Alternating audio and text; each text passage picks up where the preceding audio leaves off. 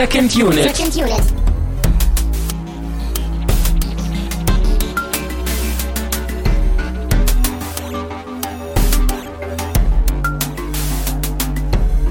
Herzlich willkommen zu einer neuen Ausgabe von Second Unit. Mein Name ist Christian Steiner und ich habe bei mir natürlich den 80er Jahre Experten Tamino Mut. Hallo? 80er Jahr? Ach so. Ich habe da etwas vorbereitet. Genau, ich muss noch mal kurz mein Monokel zurechtrücken. Waren die in den 80ern so angesagt? Die Monokel? Das wollte ich damit sagen. Was genau. ist der Plural von Monokel? Monokoli? Monokulus? Das sind Nudeln, glaube ich. Achso. Ähm, Äh, ja. ja. Erstmal, erstmal sorry, dass wir so lange nicht da waren jetzt, ne, weil wir hatten, also du hast Urlaub gemacht äh, und deswegen haben wir das terminlich nicht mehr richtig auf die Reihe gekriegt hier. Und Ja. es war halt auch so heiß und äh, wir waren noch ein bisschen träge. Inzwischen geht's ja wieder, man kann immerhin wieder vernünftig schlafen jetzt. Aber naja, Sommer ist schon eine furchtbare Jahreszeit, finde ich. Ja, und das Filme gucken ist dann auch immer so ein bisschen noch anstrengender als ohnehin schon, weil so in der eigenen, im eigenen Saft zu kochen und dabei sich dann noch zu konzentrieren auf den Ja, Film. Filme gucken, das ist eh schon so eine Qual, ne? Aber dann im Sommer, da wird's richtig hart. Ja, furchtbar. Warum machen Menschen das überhaupt? Hm. Hm. Ich glaube, hauptsächlich, um über Flatter bespendet zu werden. Ich glaube, das ist die beste Idee, warum man sich Filme Man will damit reich werden, glaube ich, mit Filme gucken, ja. Ja, nur mit dem Filme gucken und mit dem, mit der, mit der Meinung über Filme. Äh, wir werden nicht reich, aber wir wurden trotzdem bespendet. Und äh, an dieser Stelle eine etwas längere Liste, denn wir wurden anonym bespendet zu den Episoden zu Matrix, zweimal zu Dirty Dancing und zu Very Bad Things. Woo! Mhm, das Archiv. Archiv. Ähm, Woo! Dann wurden wir bespendet, bespendet von Leuchti, Jacker und Rivur zu Dirty Dancing. Äh, von Jacker auch nochmal zu A Tale of Two Sisters und X-Men. Rivur hat uns zu They Live bespendet. Privatsprache zu 23. Auch schon eine ältere Episode. Florian Primel hat sich auch durch das Archiv gewühlt und hat Kommando, Dirty Dancing, They Live, Alien, Alien 3. Ich glaube, das war unsere zweite Episode oder so. Alien Ja, 3. ich glaube schon, ne? Was war die zweite Woche? Und ne? Prometheus äh, bespendet. Da hat sich jemand intensiv mit den Alien-Filmen beschäftigt ähm, und unsere Episoden gehört. Sehr gut. Äh, Tinkengill, Timo an dieser Stelle, schöne Grüße zu Matrix und Sardine zu dem Extended Cut von Cloud Atlas, den wir letzten Sommer, glaube ich, gemacht haben, ja, das als war, Urlaubsvertretung. das war cool, ja. Und vielen Dank äh, für die ganzen Abos. Monatswechsel bedeutet, wir werden automatisch bespendet von Leuten, die das bei Flatter einrichten. Äh, vielen, vielen Dank. Ich glaube, der, der Herr Privatsprache, der hat, glaube ich, mit seinem Podcast auch gerade 23 besprochen. Das muss ich mir auch nochmal anhören. Das Aber ist dann- der Spätfilm-Podcast. Genau, Ja. der Spätfilm-Podcast. Shoutout an zum, dieser Stelle. Genau, Shoutout zum Spätfilm-Podcast. Und dann macht das ja richtig Sinn, dass er sich auch unsere Episode angehört hat, ne, um Meinungen zu vergleichen und so. So könnt ihr das auch machen mit verschiedenen Podcasts. Sehr gut. Und vor allen Dingen werden wir äh, von, von Daniel, von der, von dem, von der Privatsprache nächste Woche ja auch noch was hören, wenn wir zu Star Wars und äh, Audiokommentaren. Wir hören also was von der Privatsprache, ja? Ja, es ist äh, äh, unglaublich. Ja, sprachlich eloquent, hoffentlich. Ich pool hier gerade meine äh, wunderbar sommerliche Limonade auf. Ich weiß nicht, warum da so ein, so ein Label drauf ist, aber ähm, wir trinken nämlich heute San Pellegrino Pompelmo. Ja. Und dazu muss ich sagen, ich wollte ja Martini trinken. Ja, Ja, so um der alten Zeiten willen. weil wir haben ja ein James Bond Special so. gemacht, wo Genau. wir Martini getrunken haben. Aber Christian wollte nicht. Na Richtig. gut, bei der Hitze ist auch nicht so schlimm, wenn man auf Alkohol verzichtet, finde ich.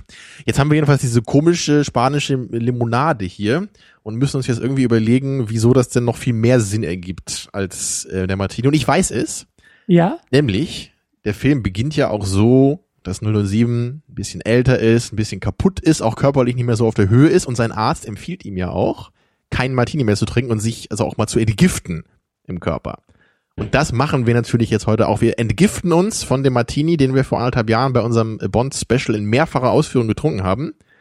Und ich machen das deswegen meinen Hut vor dir, Tamino. ja, mit großartig. dieser sommerlichen Limonade, die außerdem noch sehr gut zu dem Setting des Films passt, das auch ziemlich Ferienstimmung, wenn man fies ist, könnte man sogar sagen Urlaubsvideostimmung verbreitet. Da kommen wir aber auch noch Und zu. äh, deswegen ist das Getränk natürlich absolut perfekt, Christian. Wie in jeder Ausgabe. Ja, einer von uns beiden hat immer irgendeine dumme Erklärung parat und das ist super. Nein, nein, nein. Es ist, es ist immer, äh, es passt immer perfekt. Es liegt nicht Automatisch, an ja. Es Automatisch. liegt auch nicht an uns, genau. Das es ist liegt einfach. in den Getränken und in den Filmen selbst. ähm, ja, wir haben noch gar nicht erwähnt, was wir geguckt haben. Wir haben Sagt niemals nie oder äh, zu Neudeutsch Never Say Never Again. In Neusprech, genau. Ja, in Englischsprech. Ähm, so ein inoffizieller James Bond-Film. Aber da kommen wir nachher auch noch mal zu, warum das irgendwie so ein komischer James Bond ist. Und äh, wir gucken den ja im Rahmen unserer 80er Jahre Zeitreise und äh, mal gucken, ob wir da irgendwie vielleicht noch ein paar Aussagen über die 80er machen können. Ja, also das, das äh, Gruselige für mich war ja, dass der Film von Irvin Kirschner ist, der ja auch den äh, Empire Strikes Back gemacht haben, den wir dann nächste Woche abschließend hier zu unserem 80er äh, Themenwochen-Festival gucken werden. Ja. Und das haben wir vorher nicht gewusst. Also das Ja. ist eine mystische Verbindung. Und dann tanzen sie auch noch. Letztes Mal Dirty Dancing.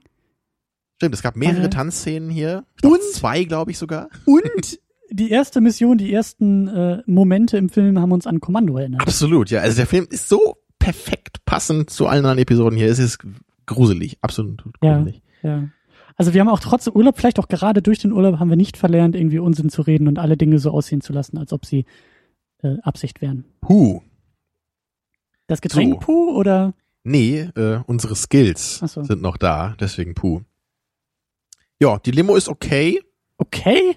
Ich sehe gerade ja genau, das schmeckt nämlich sehr grapefruithaftig und äh, das merkt man auch hier. Und ich, also ich bin gerade sehr positiv geflasht, aber ich frage mich, warum das für dich nur okay ist. Ich dachte, das wäre jetzt genau dein Ding.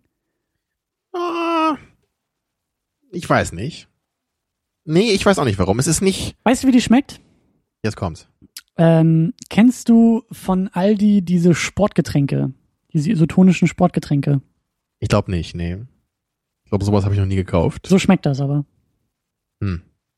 Wir hatten hier mal eine andere Grapefruit-Limo. Die fand ich ziemlich geil. Ich weiß nicht mehr genau, wie die hieß, aber die hatte so eine, so eine pinkfarbene gelbe Dose, weißt du, so ein bisschen schlanker und höher. Die hatten wir nämlich mal. Schlanker und höher? Ja, weiß ich ganz genau.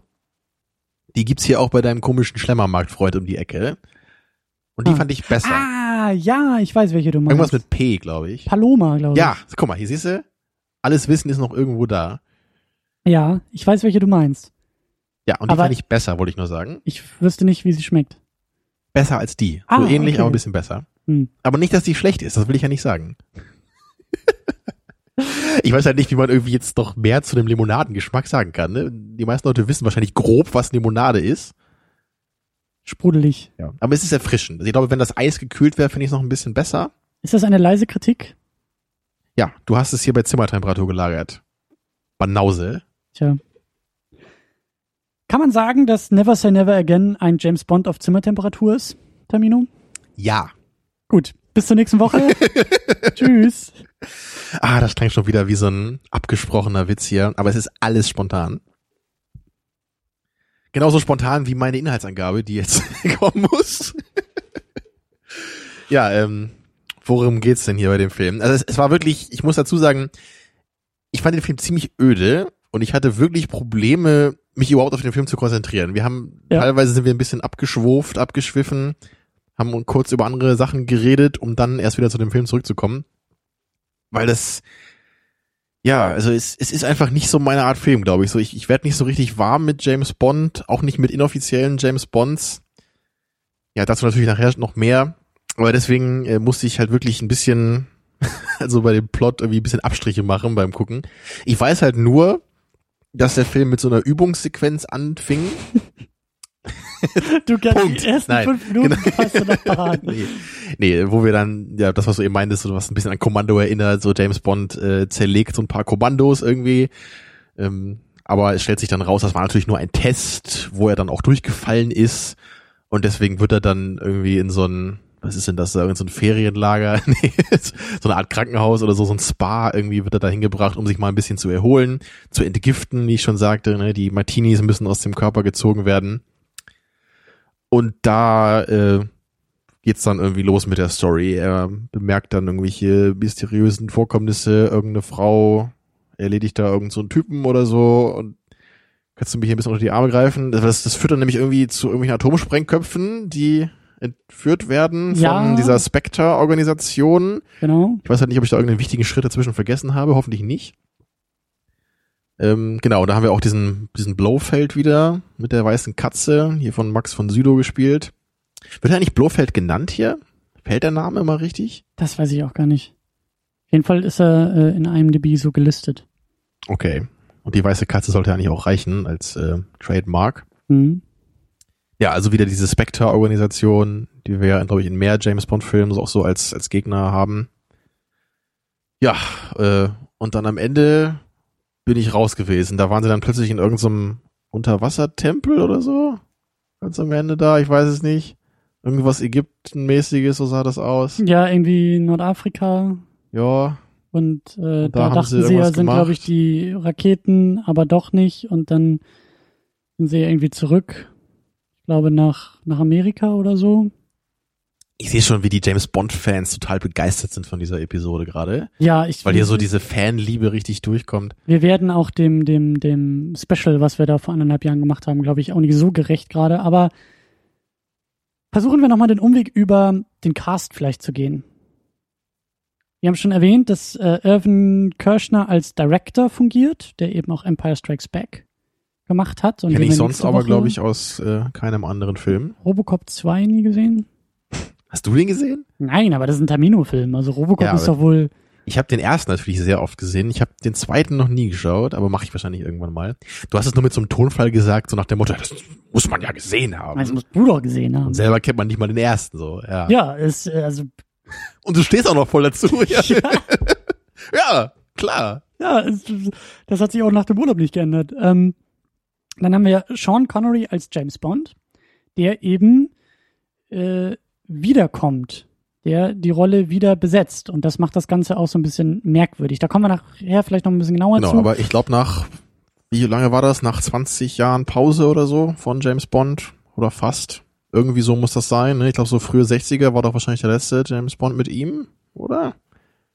Weil das ging doch schon in den 50ern los. Die haben wir auch mal geschaut hier, ne? Den äh, Liebesgrüße aus Moskau haben wir mal geschaut hier, ne? Also hier, Never Say Never Again ist auf jeden Fall 83 rausgekommen, parallel zu Octopussy. Also Ja. das war ein Jahr, wo zwei James Bond-Filme Den wir auch gesehen haben im. Special. Genau. Und eben zu einer Zeit, wo eigentlich Roger Moore den offiziellen Bond gespielt hat.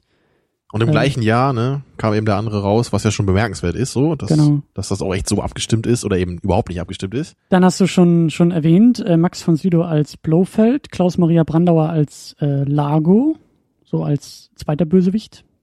Und äh, Kim Basinger als Domino, die das Bond-Girl. Die Heißt sie ja nicht. Basinger oder Basinger? Immer frage ich mich das. Beides? Beides Frag sie mal, frag sie mal. Immer fragt man sich das, ne? aber sie fragt man nicht. Ne? Das Nee, macht eigentlich komisch. keinen Sinn. Also ich glaube, sie heißt Basinger. Dann nennen wir sie einfach so. Kim Basinger. Und Ja, hoffentlich stimmt das auch. Meinst du, sie hört zu und würde, nicht, dass wir nachher wieder wütende Anrufe von der bekommen. ja, ich leite die alle an dich weiter, das ist Ah, dann dein Thema. Na super. Genau, und ähm, das Merkwürdige ist eben, dass das Ganze nicht von der von der offiziellen Stelle von diesen von dieser äh, Eon-Firma produziert wurde, sondern eben von äh, oh Gott, wie war das? Das war ähm, also die James Bond-Filme, das hast du letztes, letzte Woche, letzte Ausgabe ja zum, zum ersten Mal gehört, basieren auf Büchern von Ian Books. Fleming. Ja, das mit Papier und so, auch Mhm. damals besonders.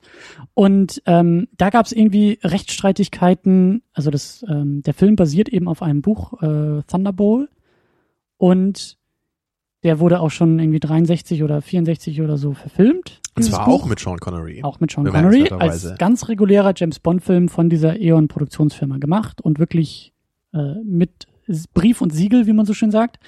Und dann in den 80ern ist es aber irgendwie aufgeflammt, dass es eben Streitigkeiten gab, wer jetzt nun wie die Rechte an einem Originalbuch hat. Und da wurden die irgendwie jemandem zugesprochen, der irgendwie mitgeschrieben hatte an einem Originalbuch und dadurch durfte er dann irgendwie auch einen zweiten, eine zweite Verfilmung starten. Und das ist eben jetzt Never Say Never Again geworden, der sich wohl sehr stark an einem Buch orientiert und auch sehr stark an diesem Originalfilm orientiert, orientieren muss, äh, trotzdem aber ein paar Sachen anders macht. Und Das Original kennen wir aber beide nicht, richtig? Richtig, richtig. Ich kann es leider auch nicht. Ähm, Finde ich aber einfach nur spannend und deswegen wollte ich den auch seit Ewigkeiten mal geguckt haben, dass eben so diese, diese, diese, diese Anomalie, so dieses, dieses, auch diese ähm, ja, Markenpolitik im Hintergrund, wie die irgendwie aus dem Film beeinflussen kann. Was ja zum Beispiel auch so ein bisschen indirekt, wir haben vor der Sendung ein bisschen auch über, natürlich über Comicfilme und so gesprochen, über Spider-Man, so ein bisschen war es ja bei, bei Spider-Man und Amazing Spider-Man nur unter demselben Produktionslabel. Die wurden halt von, beide von Sony produziert, aber beide ja irgendwie sind irgendwie das gleiche, aber versuchen nicht gleich zu sein und irgendwie Sachen anders zu machen. Und so ähnlich haben wir, haben wir das hier mhm. ja auch. Also der Never Say Never Again darf eben die James Bond Musik nicht benutzen. am Ende? Ja. Hast du nicht Never Say Never? Der heißt Never Say Never Again. Ach so. Sag niemals nie, nie wieder. wieder.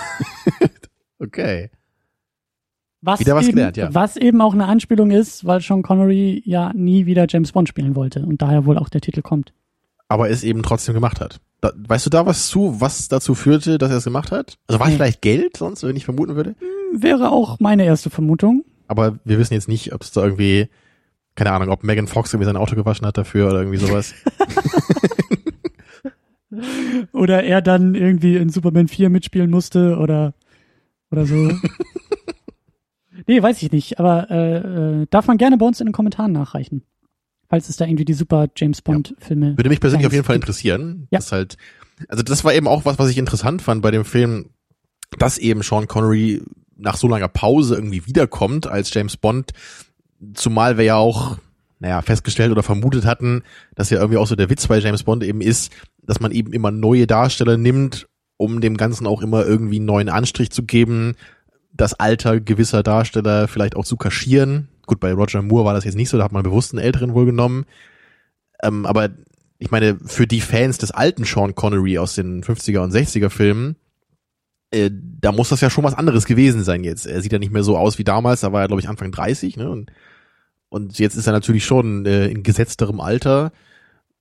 Und äh, ich wollte da eben schon wissen, wie der Film da jetzt mit umgeht. Also ob das jetzt so ein richtig ein aktives Thema ist, so, so wie das so wie bei Indiana Jones and the Crystal Skull so ist, so hey, look, guck mal, hehe, Indiana Jones ist alt und er kann nicht mehr alles so wie früher. Wie war das noch bei ähm, Lethal Weapon? I'm too old for this shit. Das ja, aber das kam doch schon im ersten Teil, glaube ich. Da, ja, genau. Oder? Ja, ja, das nicht wegen der Fortsetzung, sondern einfach, ja, weil ja. die beiden Kerle so alt waren. Genau, also ob, ob der Film irgendwie unter diesem Motto sozusagen gemacht ja. worden wäre. Ähm, ja, das war jetzt aber irgendwie nicht so richtig so der Fall. Ne? Es war jetzt eher so am Anfang wird das mal so ein bisschen aufgemacht, am Ende vielleicht noch mal so in dem letzten Moment. Aber zwischendurch war es eigentlich eher so der ganz normale James Bond Film wie sonst auch, fand ich. Ja. Und das, das, das fand ich einfach merkwürdig, weil ich irgendwie gedacht hätte, so dieser Film mit diesen merkwürdigen Produktionsbedingungen und dem besonderen Status, dass der vielleicht irgendwie auch was ganz anderes machen will mit diesem James Bond Thema und nicht einfach nur irgendein anderer James Bond Film der Reihe sein will. Ja, um das mal so jetzt äh, als Frage aufzuwerfen für heute. Connery hat bis 71 Bond gespielt. Und bis dann 71 eben, war das? Und dann eben 83, also zwölf Jahre später ist er dann. Aber waren, waren die ersten denn nicht aus den 50ern, die er gemacht hat, oder waren die aus nee, den 62. 60ern? Der erste 62, 62 der erste. Okay, dann war ich dann ein bisschen zu früh, chronologisch. Mhm. Na gut, dann waren halt, dann waren es ja nur elf Jahre dazwischen. Naja, aber dennoch, auch die ziehen ja nicht irgendwie äh, spurlos an einem vorbei. Nee, und ähm, also ich habe da auch am Anfang ein bisschen was anderes erwartet. Ich dachte auch, dass es irgendwie abgefahrener und merkwürdiger zugeht. Also klar, wir haben halt so, so Stilelemente, die fehlen. Wir haben eben nicht die Titelmelodie, wir haben auch nicht das James Bond Logo, wir haben auch nicht diese, diese Pistolensequenz, die immer irgendwie am Anfang kommt, wo dann halt die Titelmelodie äh, drüber spielt. Ähm, es gab halt auch nicht so einen richtigen Titelsong, wie man das sonst kennt, ne? Aus den Filmen. Nee, also ich glaube, es gab, glaube ich, schon irgendwie, irgendwie einen Song, der, der hieß, glaube ich, auch irgendwie Never Say Never Again, aber der war jetzt nicht so catchy und so. Ich meine, klar, wir haben das Bond Girl und wir haben äh, viel, viel ähm, äh, Weltreisen irgendwie dabei, er reist viel um die Welt und Felix Leiter ist irgendwie dabei. Also so ja, die ein paar Gimmicks sind ja schon da, auch mit Blofeld und dem explodierenden Füller und solcherlei Sachen. Ja. Also in der Hinsicht ist es ja formal schon ein James Bond Film und der heißt ja auch einfach, also der Charakter heißt auch James Bond, habe ich auch gefragt am Anfang, ob sie das irgendwie gar nicht sagen oder irgendwie nur 007 da sagen dürfen oder irgendwie sowas komisches. Mhm. Aber das weiß ich jetzt nicht. Im Grunde genommen sind eigentlich alle Elemente, die die Verfilmung dann selbst hinzugebracht haben, die fehlen halt. Dadurch, dass es halt eben nicht Teil der Buchmarke war. Mit Melodie und mit irgendwie Titelsequenzen und bla bla bla. Aber ähm, sonst ist es eigentlich schon, finde ich, ein relativ ähm, routinierter James Bond-Film und spielt eben auch wie du gesagt hast, am Anfang ja auch ein bisschen mit dieser Altersgeschichte, aber ich dachte auch, dass das viel mehr, viel mehr Thema sein wird, so, dass er sich da ein bisschen auch durch die Gegend stolpert und am Ende, Spoiler-Alarm, äh, sagt er ja auch, He dass er made gar nicht mehr, ja, dass, dass, dass er auch gar nicht zurück in den Dienst will und sich eigentlich ähm, ähm, ja außer Dienst stellen will. Und ähm, ich dachte, dass es irgendwie viel mehr, viel mehr darum auch gehen wird, so, dass, dass das irgendwie noch hinzugefügt wird. Aber, aber gut. Trotzdem irgendwie alles merkwürdig. Und ähm, lass mal vielleicht ein bisschen über, über den Film selbst, über ein paar Szenen und über unsere Eindrücke sprechen.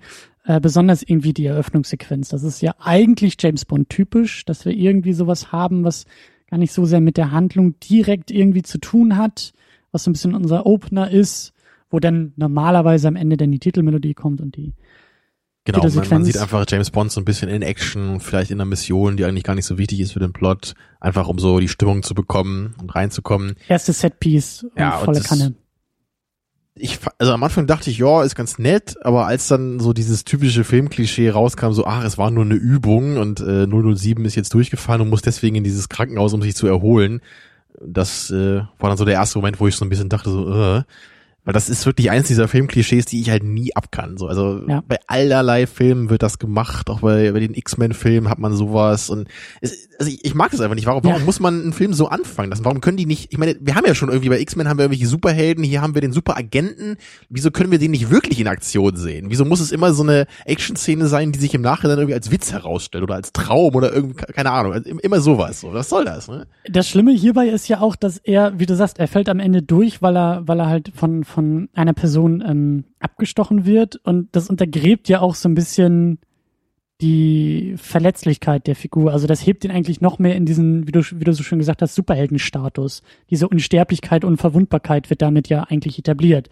Das in Sobald Moment er äh, ähm, getötet wird, kann es ja nur noch irgendwie eine Trainingssequenz sein. kann es nur Fiktion sein innerhalb der Fiktion. Kann es nicht mehr irgendwie äh, tatsächlich die Filmrealität sein. Und das ist genauso was ja bei, bei X-Men auch, bei X-Men 3. So, sobald Ja. dann irgendwie irgendjemand bedroht wird, ist klar, okay, oder stirbt oder so, ist klar, nee, das muss wieder zurückgedreht werden. Das ist für mich halt so ein typisches Beispiel von einfach nur lazy writing. Weil gerade ne, bei X-Men 3, da hätte man doch sich irgendwas ausdenken können, dass gerade die X-Men in irgendeiner Mission stecken, dass sie irgendwas machen müssen. Da ist irgendein Mutant meinetwegen, der Amok läuft, keine Ahnung, sie müssen ihn aufhalten oder irgendwas. Da kann man sich hunderte Sachen ausdenken. Aber warum muss man das langweiligste und blödeste und klischeehafteste nehmen? Ähm, ja, sie sind hier in so einem Holodeck und äh, bekämpfen da irgendwelche Animationen ich meine, wir sehen natürlich dann die Kräfte, die sie haben, und das ist ja auch der Sinn dieser Szene, aber warum muss man das auf die stümperhafteste und langweiligste Art und Weise machen? Ich meine, hier genauso. Hier hätten wir auch irgendwie, ähm, ja, es hätte mit einer gescheiterten Mission anfangen können, aber äh, anscheinend wollte man das nicht. Anscheinend wollte Also das- man James Bond nicht scheitern lassen. Das ist ja eben der Punkt. Man hätte ja hier sogar so weit gehen können, dass wir eine echte Mission sehen und die auch wirklich scheitert. Also nicht, dass er natürlich stirbt, sondern dass er irgendwie vielleicht verletzt wird, die Mission abgebrochen werden muss und man irgendwie dann eben man sieht, okay, James Bond ist alt, er macht auch Fehler vielleicht, so, Ja, ne? Und ja. deswegen muss er jetzt dann auch in dieses Krankenhaus gehen und sich da untersuchen lassen, eben weil wirklich was passiert ist. Und nicht nur als irgendwie äh, nervige Verordnung des Chefs, weil man ja so alt geworden ist. Das wäre einfach auch für die Story so ein bisschen, äh, da, da wäre ein bisschen mehr at stake dann. Was ich auch ein bisschen schade fand, ähm, gerade in dieser Eröffnungssequenz, als es losging, ähm, gab es da für mich schon so einen leichten, ähm, eine leicht ungewohnte Stimmung, eine leicht ungewohnte Herangehensweise von Bond, weil er wie bei Kommando mehr auf die Kacke haut, als jetzt irgendwie sich elegant um die Ecke schleicht. Ich meine, gut, er äh, schaltet da den äh, einen, einen Wächter nach dem anderen irgendwie aus, aber je weiter es vorangeht, desto rabiater geht er auch voran. Ja. Da war ja das so war jetzt nicht so der, der gelackte Typ im Anzug, der in irgendeiner hohen Gesellschaft sich vielleicht undercover Ja. irgendwo reinschleichen muss, da dann mit seinen Gimmicks irgendwie intelligent den Tresor aufmacht, keine Ahnung, und die geheimen Dokumente stiehlt. Ne, so eine richtige Agentenmission war es jetzt nicht, sondern eher so eine, ja, so eine Um Actionhelden-Geschichte. um, um, um mal ganz überspitzt zu formulieren, das hat schon fast eher an den Daniel Craig Bond erinnert, so vom Prinzip her, so dieser eher der, der Draufgänger, der ein bisschen mehr zur Sache eben geht, ähm, als, als der elegante Schleicher. Und das hat mich zuerst, das fand ich zuerst interessant. Umso trauriger war ich dann, als es dann klar war, das war nur eine Trainingsmission. Da dachte ich dann, okay, wenn, wenn, wenn jetzt hier schon irgendwie nicht der offizielle Bond und so ein bisschen irgendwie äh, äh, neu verfilmt und so, dann wäre es ja cool, wenn das jetzt auch ein bisschen so weitergehen würde. So albern wie es war und so, so klischeehaft Action 80er lastig wie es war. Das wäre ein bisschen was anderes gewesen, aber dann ist es halt eben sehr stark wieder zurückverfallen in die typischen Ja. äh, James Bond Klischees. Und zumal, wenn man da jetzt wieder dran denkt, dass ja Octopussy im gleichen Jahr rauskam, der ja mit Roger Moore so ein, ein ganz anderer Bond noch war, Ja. ne, eben dieser Dandy-Typ eher, so, dann ist es ja schon irgendwie auch ein Kontrast jetzt zwischen den beiden Filmen. Also ich hätte jetzt sonst eher gedacht, dass es so, so ein bisschen das 80er-Ding ist, ne, von Bond. Das hatten wir bei den Timothy Dalton-Filmen, da haben wir auch einen gesehen, ne. Das war die Lizenz zum Töten hieß der, glaube ich, ne, oder? ich Den glaube Ende 80er, ja. den hatten wir gesehen, der ja auch aus den 80ern war, wo es ja auch ein bisschen mehr zur Sache ging und das Ganze auch wirklich mehr an so einen Actionfilm erinnert hat als so ein Bond-Film, was mir persönlich ganz gut gefallen hat, aber als Bond-Film fand ich es irgendwie schon ein bisschen befremdlich dann. Mhm. Und so, in die Richtung äh, ging es am Anfang hier dann. Ne? So auch dann, als sie dann im Krankenhaus waren, und da gab es ja dann auch so diese ordentliche Schlägerei mit diesem Killer, der dann äh, auf Bond angesetzt wurde. Das fand ich eigentlich auch so die amüsierte, äh, die amüsierendste Action-Szene, glaube ich. Mhm. so wie der, der alte gebrechliche Bond sich da gegen diesen körperlich total überlegenen Typen da durchschlagen muss. Also das, das war auf jeden Fall unterhaltsam. Also die sp- spätere Action fand ich da im Vergleich nicht so toll. Weil dann, da, da wurde es mir dann auch wieder ein bisschen zu abgefahren. So, also jeweils gerade am Anfang hat man schon das Gefühl, so hier, es gibt so ein bisschen so einen ruppigeren äh, Umgangston einfach. Hier, hier gibt es es gut, ja. hartes Geprügel und äh, krasses Umbringen hier von Seiten von Bond. Aber das hat sich dann im Laufe des Films so ein bisschen verloren und dann ging es dann doch wieder so eher in diese Play-it-safe-Richtung und es war dann wieder diese sehr abgedrehte Action und diese, diese fliegenden Atomsprengköpfe, die dann da irgendwie deaktiviert wurden. Äh, Und, und dann kamen die gehirnkontrollierten Haie, die auf James Bond los sind. Also da waren wir dann wieder ganz klar in diesem völligen Schnickschnack-Genre. Ja, und ich weiß auch nicht, ob wir irgendwie, ich weiß nicht, wo da das Problem war, aber darüber will ich auch mit dir reden. Ob das jetzt, vielleicht lag es an der Buchvorlage, vielleicht war das schon alles in den Büchern drin und wenn die Bücher irgendwie, keine Ahnung, aus den 50er, 60ern oder so stammen. Aber genau das, also ich war überrascht, dass da irgendwie so viel Quatsch drin war. Also wirklich, also wir haben den, wir haben ja teilweise echt wie bei einem Trashfilm gelacht über manche Momente. Also, als- einige Momente waren halt wirklich lächerlich, ne? Also gerade dieses Computerspiel auch, was sie da einmal spielen. Ne? Also da muss Ja. dann Bond gegen den Bösewicht antreten in diesem Domination-Spiel oder wie hieß das? Ja. Wo es dann irgendwie in so einem virtuellen Interface darum geht, irgendwelche äh, Länder zu äh, erobern. Und natürlich verliert dann Bond die erste Runde und verliert irgendwie Geld oder so. Äh, und dann muss er dann noch mal ran und gewinnt dann natürlich doch in so einem Spiel, was er noch nie gespielt hat. Und äh, was war das dann von seinem Gewinn? Äh, kauft er sich dann den Tanz mit der mit der Lady, ne? genau, das tauscht er irgendwie ein und Wie Aber- dieses Spiel halt gemacht war, ne? Also, what Ich mein, the das- fuck? Das, das war eher für mich so noch, dass ich sage, okay, das sind die 80er. Das waren irgendwie sehr, sehr komische Special Effects und man meinte irgendwie, Computer sind der heiße Scheiß und irgendwelche Videospiele muss man noch mit reinbringen, weil es gibt ja Pong und King Kong und äh, äh, Quatsch, Kannst du Donkey mich Kong da äh, kurz hier videospieltechnisch in die Zeit verorten? Also wir sind 83, ne? Was, von wann ist Pong? Ist das noch aus den 70ern? äh, das ist, oh, das ist eine sehr gute Frage.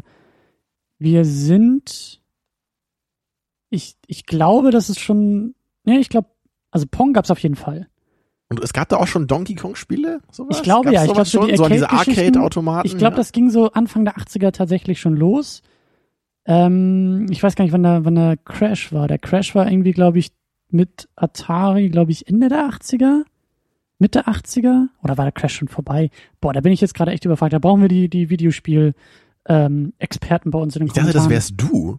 Nee, also historisch gesehen bin ich, bin ich gar nicht. Also gerade die 80er, das, das war ja überhaupt nicht meine Zeit. Ich weiß, dass Ja, nur weil du da noch nicht gelebt hast, ja, aber das hat ja Ich damit weiß- nichts zu tun. Ich weiß, dass Nintendo mit dem Nintendo Entertainment System die Industrie fast im Alleingang wieder. Ich weiß auch gar nicht, wann das hat. rauskam zum Beispiel. War das mit, muss ja Mitte der 80er dann gewesen sein ungefähr, Ich ne? glaube ja. 85, 86. Ich wollte es ja gerade nur ungefähr wissen, also aber man kann halt schon sagen, ne, dass Videospiele wohl echt so gerade das neue Phänomen irgendwie waren, denke ich mal. Und dass deswegen das auch in diesem Film war, genau wie wir das äh, bei dem anderen Film, ich weiß gar nicht mehr welcher das war, da gab es ja diese Hypnose-Thematik einmal, ne, bei Ja. dem einen James Bond-Film aus den 60ern, glaube ich, den wir mal geschaut hatten. Das ist ja irgendwie auch dieses Trademark, dass immer so gewisse Elemente aus der Zeit jeweils dann irgendwie mit eingeflochten werden. Und diese Atomgeschichte äh, mit den Klar, Atomsprengköpfen, so die war in den 60ern aktuell, die ist in den 80ern immer noch aktuell. Also da gibt's eigentlich, da gibt's ja heutzutage irgendwie immer noch, äh, ähm, also das, das wäre heutzutage ja immer noch ein Thema. So. Ist vielleicht Aber nicht ganz so hip, zu Zeiten des Kalten Krieges natürlich noch mehr als jetzt. ja. Ähm, genau, aber jedenfalls die, also wie diese Szene gemacht war, das fand ich einfach, einfach beknackt. Also ich, ich konnte den Film halt zu dem Zeitpunkt wirklich überhaupt nicht mehr ernst nehmen, weil das so absurd war, auch wie das, diese komische blecherne Computerstimme, die das da gemacht wurde. Ja. Ich weiß nicht, ob das damals auch schon so bescheuert rüberkam wie jetzt heute. Wahrscheinlich nicht ganz so.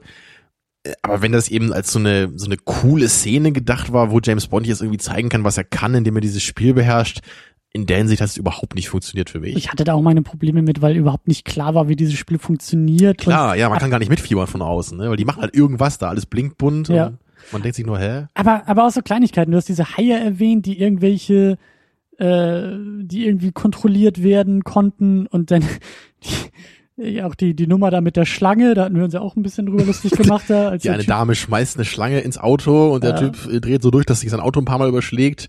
Naja, ist halt eine Schlange, ne? Kann man Angst haben. Aber sie hat ihn nicht gebissen oder so, sie hat nur da gelegen. Ja, aber auch die Schnittfolge war halt so merkwürdig, Ja. weil er fährt ganz normal eine Landstraße lang und im nächsten Schnitt springt er, überschlägt er sich in irgendein Haus rein. So, wo kam Ja, das war Haus halt her? früher öfter so noch, ne? Da hat man da gerne mal ein bisschen mehr ausgelassen. Aber der. Oberknaller, und äh, da haben wir ja tatsächlich zurückgespult, war, als ich Jetzt kommt James Bond- Baum, ja? ja, ja, Guardians of the Galaxy kommt ja bald ins Kino, das ist ja sehr zeitgemäß. Das ist vermutlich eine Hommage an diese Szene. Ja. Äh, James Bond versteckt sich hinter einem Baum und ich weiß nicht, wie diese Szene in den Film gelangen konnte, weil wir sehen eben äh, Kim Basinger, äh, Domino, läuft durch die Szenerie und läuft hinter einem Baum entlang für uns als Zuschauer. Genau, wir sehen halt die Front des Baums. Genau, wir sehen halt die Szene, da ist in der Mitte ein Baum, wir können halt nicht hinter diesem Baum gucken, wir sehen halt nur im Hintergrund, wie sie halt vorbeiläuft. Ja, und kurz, zwar hinter dem Baum, ganz kurz, wichtig. Kurz hinter dem Baum verschwindet und dann wieder äh, beim Baum rauskommt. Und dann haben wir keinen Schnitt in dieser Szene, sondern die Kamera bleibt drauf und auf einmal kommt auch James Bond hinter diesem Baum hervor, wo man sagt, also man sieht auch, wir haben ja zurückgespult und wir haben uns das dann nochmal angeguckt, und man sieht ja auch, dass sie hinter diesem Baum an ihm vorbeigelaufen Ja, also sie muss ist. ungefähr einen halben Meter an ihm vorbeigelaufen sein, während er hinter dem Baum stand und sie auch hinter dem Baum vorbeigelaufen ist.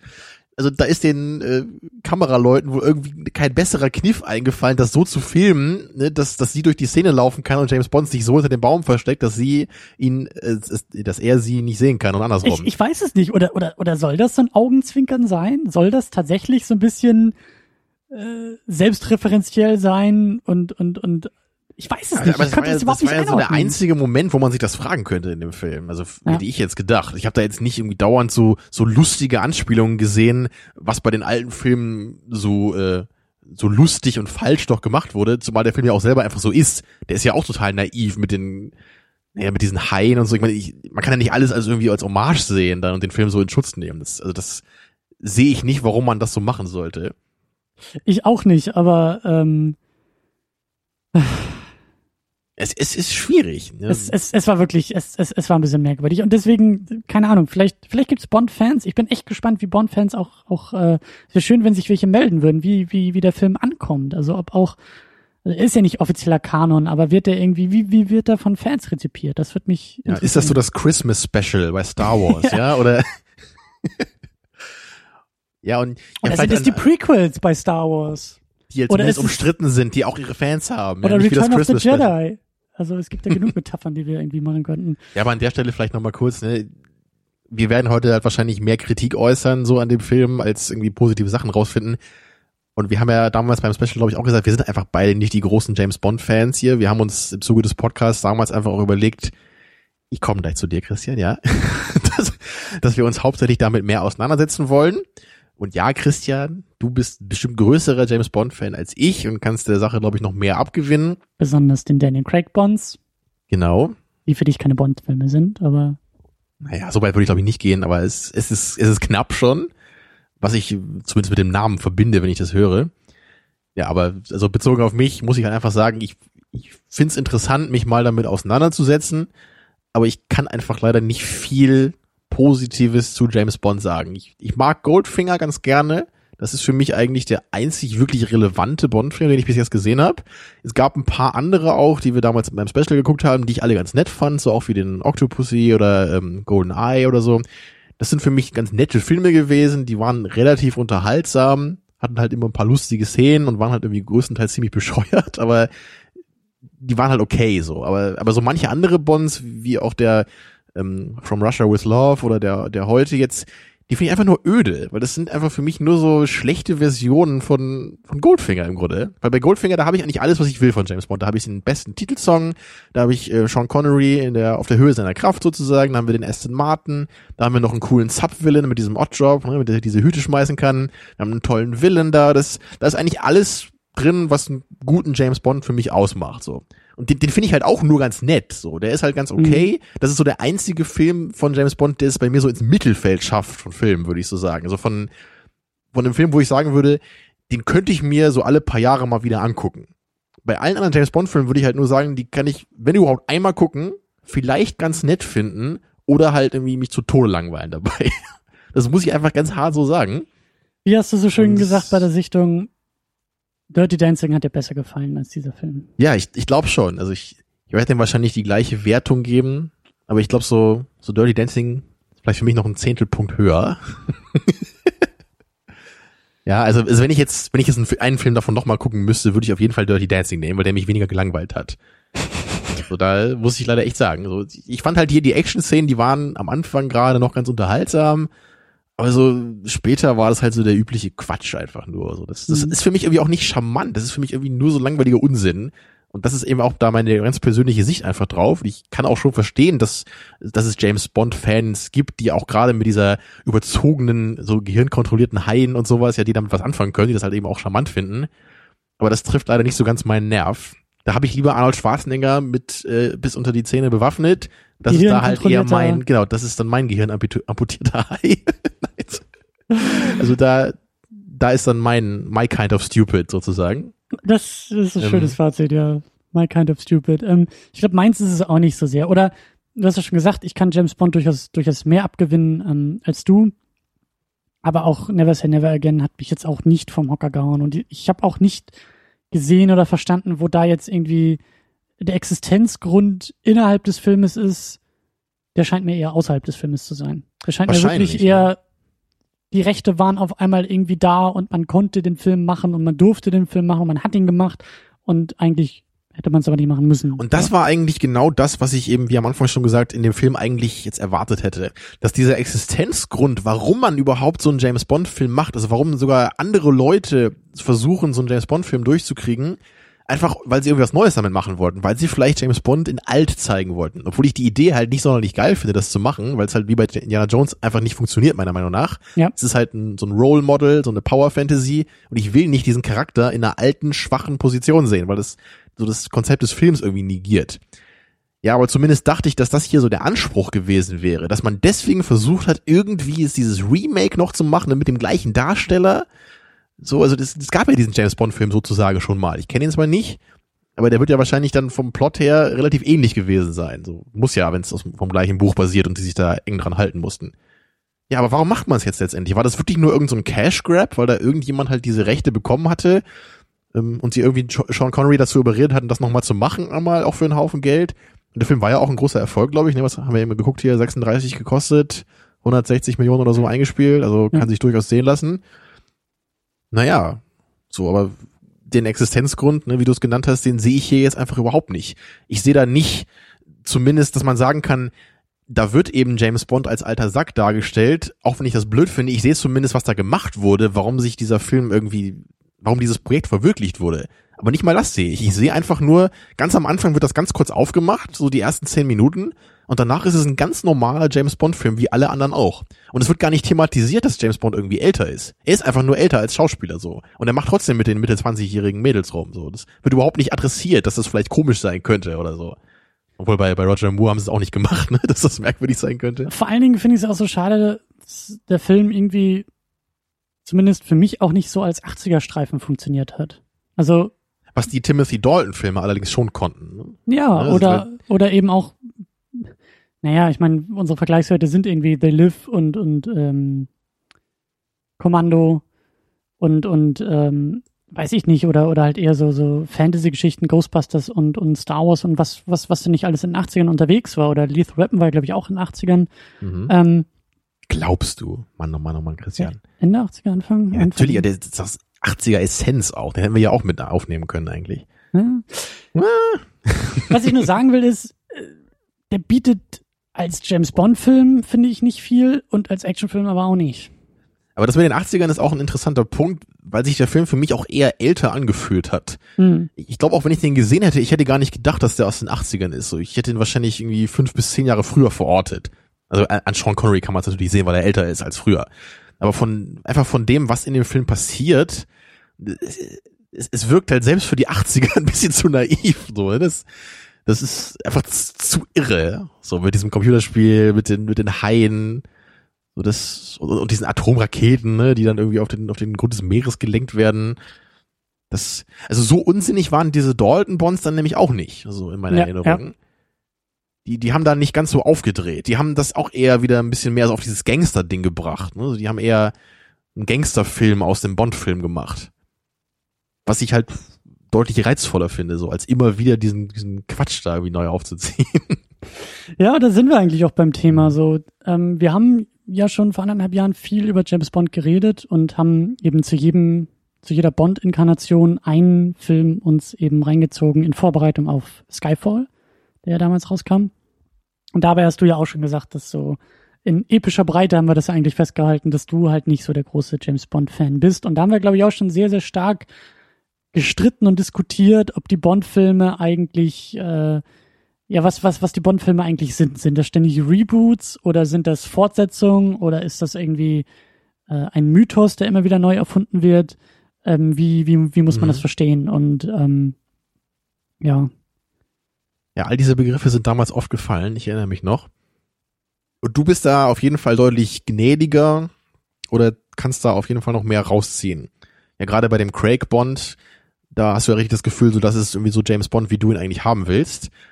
Wobei ich da jetzt irgendwie sagen würde, das, das ist schon eigentlich fast gar nicht mehr James Bond, so, weil es, weil es sich so krass davon abgrenzt, von dem, was eigentlich James Bond früher ausgezeichnet hat, dass es eigentlich was ganz anderes ist jetzt so. Und das ist eben genauso wie bei den neuen Star Trek-Filmen von Abrams auch.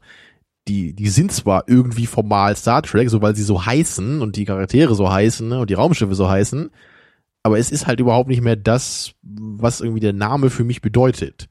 Ich, ich glaube, ich gehe auch so daran. So, ich, ich höre eben, wenn ich James Bond höre, dann habe ich dann eine gewisse vorgefertigte, naja, naja, was heißt vorgefertigt? Eine, eine Meinung, die sich so durch die alten Filme, die ich kenne, da Erwartung. irgendwie gebildet hat. So. Erwartung. Erwartungen sind's auch. Es sind dann natürlich auch diese Klischees, die da immer wieder drin auftauchen, so, ne? James Bond ist eben der Ladies Man. Er hat immer seine komischen Gadgets, ne? all solche Sachen. Es geht halt irgendwie um so einen Spionageplot und so weiter und so weiter. Da gibt, es gibt ja schon so eine gewisse Blaupause von so einem James Bond Film, die man so im Kopf hat dann. Und äh, so Casino Royale, der bricht ja dann aktiv damit, was ich auch ganz cool fand.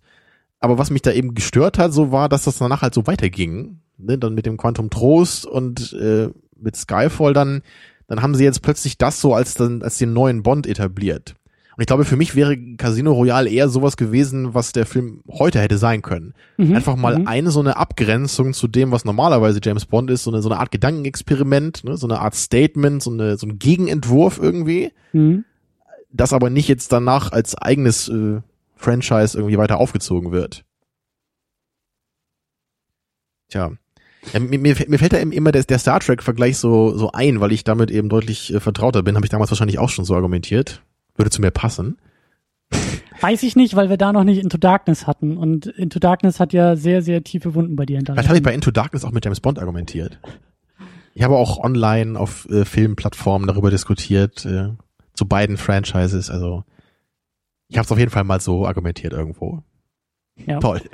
Aber für dich ist es halt, also das ist eine sehr komplexe Diskussion und vor allen Dingen passt es irgendwie auch in diesen in dieses 80er-Ding rein, weil wir haben Hollywood hat schon immer so funktioniert, dass Bücher verfilmt wurden oder Filme als Remake irgendwie rauskamen.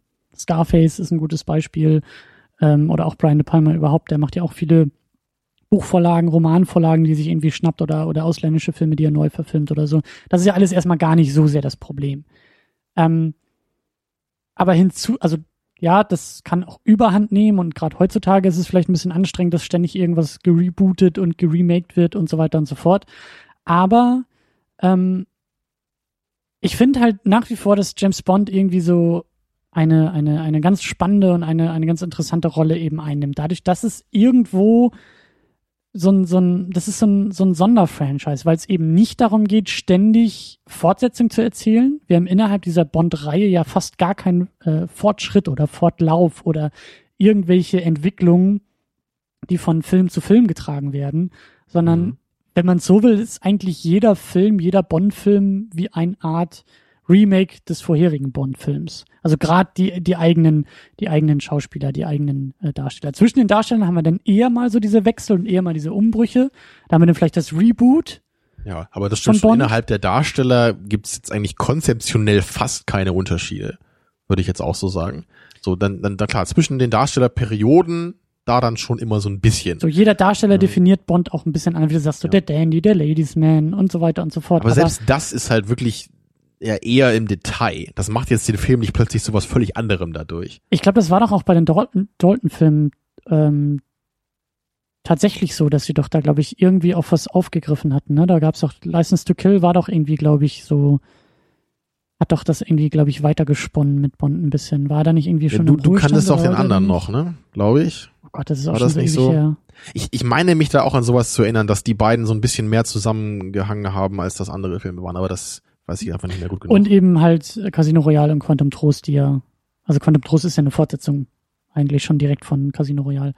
Aber was ich sagen will ist, ähm, wir haben eigentlich, also ich finde, ich finde Mythos passt eigentlich ganz gut zu James Bond, weil ein Mythos ist auch etwas, der Mythos definiert sich auch immer wieder selbst neu und wird immer wieder neu erzählt mit vorhandenen Kernelementen, aber je nach Zeit, je nach Erzählung, je nach, je nach Fokussierung ähm, werden andere Dinge betont und, und einige vielleicht irgendwie nicht so sehr betont. Deswegen finde ich, passt das ganz gut eigentlich bei James Bond.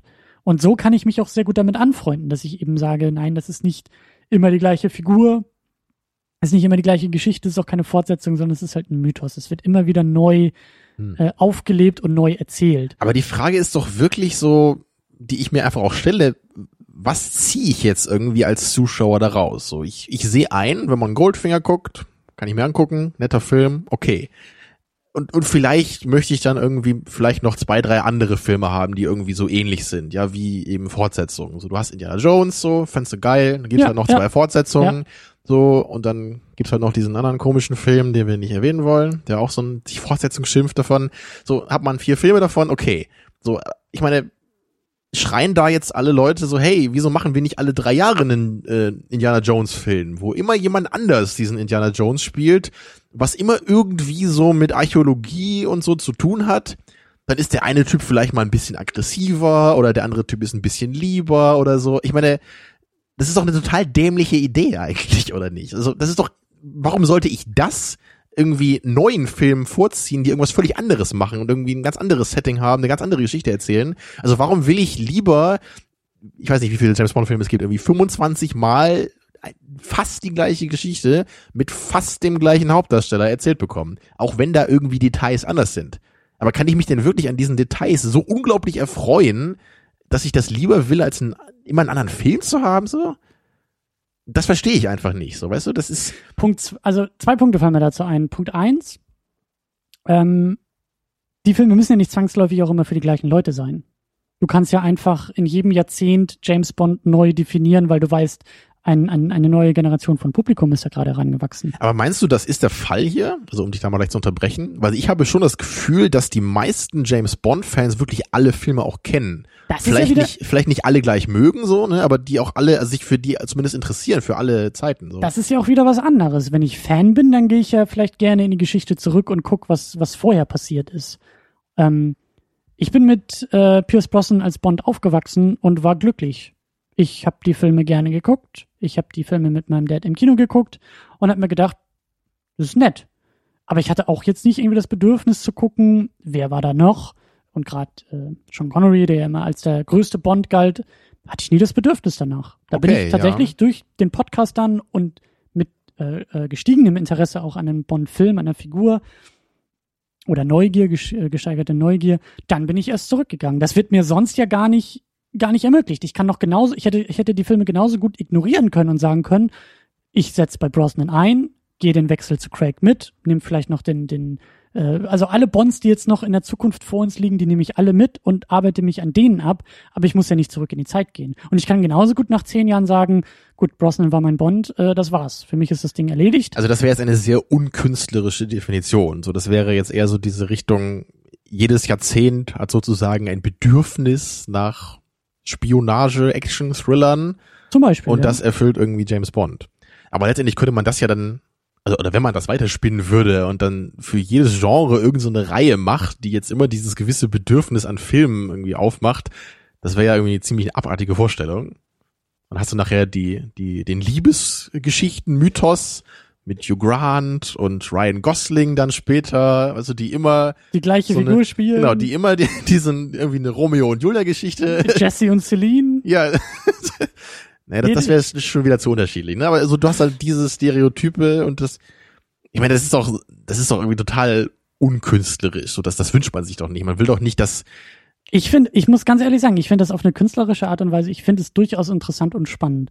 Also ich finde das, ich finde, ich, als jemand, der irgendwie gerne sich mit Comicfiguren auseinandersetzt, die irgendwie 75 Jahre Geschichte hinter sich haben und innerhalb dieser Geschichte auch innerhalb des Kinos halt immer wieder neu erfunden wurden, das finde ich reizvoll. Das aber finde ich neu erfunden ist eben für mich was anderes als das, was James Bond macht.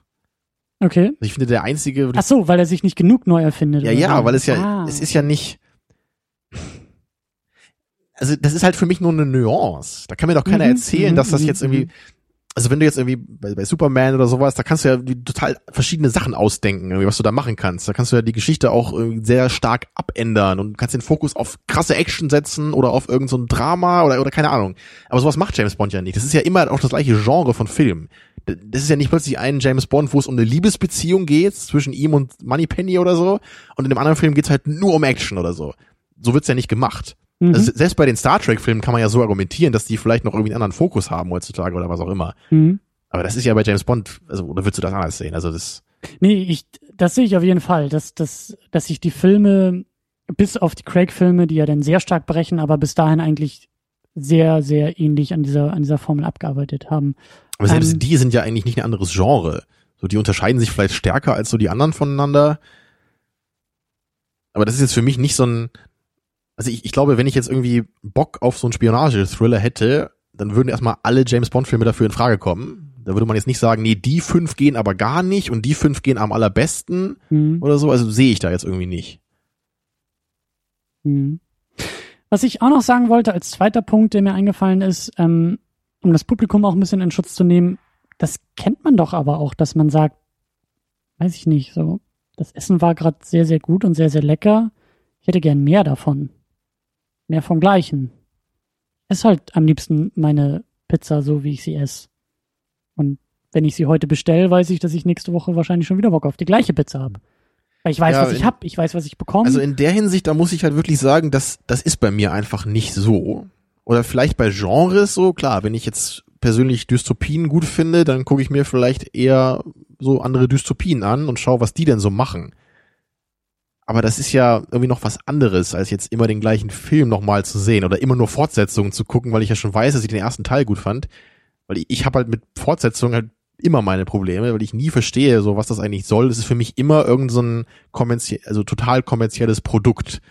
Wobei natürlich jeder Film immer ein kommerzielles Produkt ist, was ja nicht schlimm ist, aber Fortsetzung ist für mich halt wirklich so die reinste Form davon.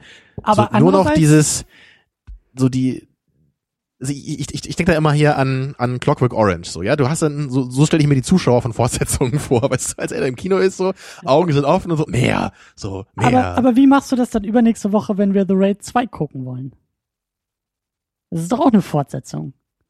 Bei der du Ja. sogar sagst, die willst du sogar am liebsten im Kino gucken, weil The Raid 1 haben wir geguckt, haben wir besprochen. du verrätst ja du schon, was cool. wir gucken hier, Ja, unglaublich. das ist, äh, Da hast du recht, das stimmt. Das ist halt auch einfach nur so eine Action-Orgie, auf die ich da hoffe. Und äh, das ist so ein bisschen so, mir ist halt völlig egal, was es da für einen Plot gibt. Mir ist auch egal, wer da mitspielt. So, ich weiß halt, dass diese Leute, die den ersten Film gemacht haben, sehr gut Kampfszenen choreografieren können. Und das ist eigentlich der Grund, warum ich diesen Film unbedingt sehen will. also das Ästhetische, die Schauwerte willst du nochmal erleben. Du willst das Erlebnis von Genau. Raid 1 nochmal, du Also, willst die Geschichte wenn nicht man, weitererzählen. wenn man bekommen. ganz krass äh, das formulieren würde, würde ich den Film nicht mal als Film gucken wollen, sondern es geht mir eigentlich nur um die Action-Szenen dabei. Also man könnte den Rest einfach rausschneiden. So, ich will einfach nur diese Fight-Choreography sehen. Okay, als Tanz. Das, Das- ist dein Tanzfilm. Das Das hatten wir ja schon, genau. mein Action-Tanz. Ja. Aber ich finde es gut, dass du hier nachhakst und mich versuchst, in, in gefährliche Argumentationswege zu führen. Und es ist ich versuche das, ich versuch, ja. ich versuch das jetzt gerade nämlich wieder zurück auf James Bond zu übertragen. Also du, angenommen, du würdest an diesem ganzen, an diesen ganzen James Bond Tropes, an diesen ganzen Merkmalen, würdest du Gefallen finden? Dass er irgendwie die Frauen flachlegt, dass er irgendwie rumflirtet, dass er irgendwie elegant seine Gegner ausschaltet, dass er clever ist, dass der Oberbösewicht irgendwie äh, Oberbösewicht ist, durch und durch, mit der weißen Katze auf dem Schoß. Angenommen, das interessiert dich, um jetzt diesen Vergleich zu The Raid 2 zu schlagen.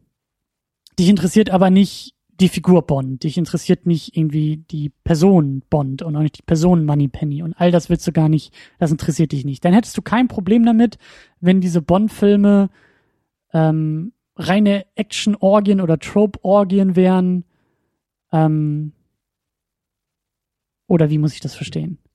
Ja, vielleicht zwei Sachen dazu. Also erstmal als ganz platte Antwort. Ich, ich sehe auf jeden Fall ein, da gehe ich auch mit dir mit, dass wenn man einen Film richtig geil findet, dann ab und zu vielleicht auch mal Bock auf eine Fortsetzung hat. So, dann guckt man vielleicht zwei bis dreimal einen sehr ähnlichen Film. Mhm. Aber ich, also dann fängt es aber langsam bei mir an, mir wirklich langsam, also ich habe dann Probleme, mir vorzustellen, wie oft ich das denn noch machen will. Will ich denn zehnmal den gleichen Film gucken, wirklich? Also, mhm. oder, oder dann eben irgendwann 20 Mal? Also ich glaube, da reicht's dann irgendwann. Also so bei drei, vier ist dann, glaube ich, maximal auch Schluss bei mir, wenn die Filme wirklich so ähnlich sind, wie es die James Bond-Filme sind. Mhm. Und der andere Vergleich, der natürlich auch kommen muss, ist dann eben mein Schwarzenegger weil das eben auch, das ist ja wirklich auch relativ ähnlich so. Das ist ja auch, du hast ja auch deine Tropes da. Du hast die One-Liner, ne, du hast die, die stupide ja. Action so. Das Ding dabei ist aber, dass, es, dass man ja niemals ansatzweise sagen könnte, dass das immer ein Remake des letzten Filmes ist. Weil das, das sind ja immer völlig andere Geschichten, das ist ja ein völlig anderes Setting und da passieren ja völlig andere Sachen. Also wenn du jetzt Predator und Total Recall oder so vergleichst, das ist ja was völlig anderes, was da passiert. Das ist ein ganz anderes Setting einfach. Ne? So völlig hm. anderer Film natürlich ist da immer Arnie drin, der eine, einen ähnlichen Charakter spielen wird und immer ein paar One-Liner raushauen wird, ne? so, so ein paar Klischees und, und Trademarks, so gibt's natürlich. Aber das ist ja, also das ist was ganz anderes für mich, als den Film immer wieder zu machen. Weil, also der Vergleich mit James Bond wäre ja wirklich, dass ich jetzt immer wieder Predator verfilme. So ist es für mich. Wenn ich jetzt immer wieder sage, es gibt hier einen Dschungel und da ist irgendein so Alien und der Mythos ist jetzt, wie wir das 50 Jahre lang immer wieder verfilmen mit einem anderen Actionheld in der Hauptrolle und leichten Änderungen, was dieses Alien kann oder wie sie es am Ende besiegen, so solche Sachen. Und das wäre ja völlig öde und da hätte man doch irgendwie spätestens nach dem dritten Mal keinen Bock mehr drauf. Und genau das ist es eben bei, bei James Bond. Und ich verstehe nicht, wo da der Unterschied ist. Warum Vielleicht, es da anscheinend für viele funktioniert. Ich kann mir, ich kann mir auch sehr gut, sehr gut vorstellen, dass einfach, hast du ja auch schon erwähnt, so dass die Power Fantasy von James Bond ähm, ähm, stark genug ist. Das, also für dich halt nicht, aber für viele andere diese, diese, also all das, was Bond irgendwie ausmacht, so als, als Abziehbild, als Blaupause, als Interpretationsfläche für Männer, dass das irgendwie das Entscheidende dabei ist. So. Er ist der elegante Womanizer, er ist der Held, ähm, er rettet die mhm. Welt, all sowas. Dass das halt irgendwie ausreicht, um das immer wieder im selben Schlauch verpackt oder im ähnlichen Schlauch verpackt äh, im Kino zu sehen ich, ich glaube, ich persönlich, ich bin auch eher der Typ, der mir dann lieber einen Film öfter anguckt, als immer wieder so ähnliche Filme zu bekommen und die dann lieber zu gucken. Und, und selbst bei Indiana Jones, so die ich, wo ich alle drei Filme, alle drei Filme äh, relativ gut finde und so also trotzdem den ersten deutlich am besten finde. Also ich, ich mhm. selbst da, ich gucke mir viel, viel lieber den ersten an als irgendwie einen der anderen beiden. Weil ich, obwohl ich die anderen beiden auch gut finde, aber es ist für mich immer dieses Gefühl, ich sehe hier gerade eine schlechtere Version des Originals. Selbst bei Indiana Jones 2, also habe ich, oder, oder 3, so, das ist, es ist ja wirklich, die liegen nur ein paar Jahre auseinander, die beziehen sich ja dann irgendwie noch relativ eng aufeinander. Da sind jetzt nicht irgendwie neue Darsteller dabei oder so, ja. das ist ja ganz klar das Gleiche noch.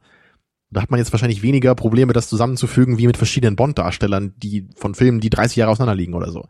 Aber selbst da habe ich das Gefühl, ne, ich habe die schlechtere Version des anderen Films.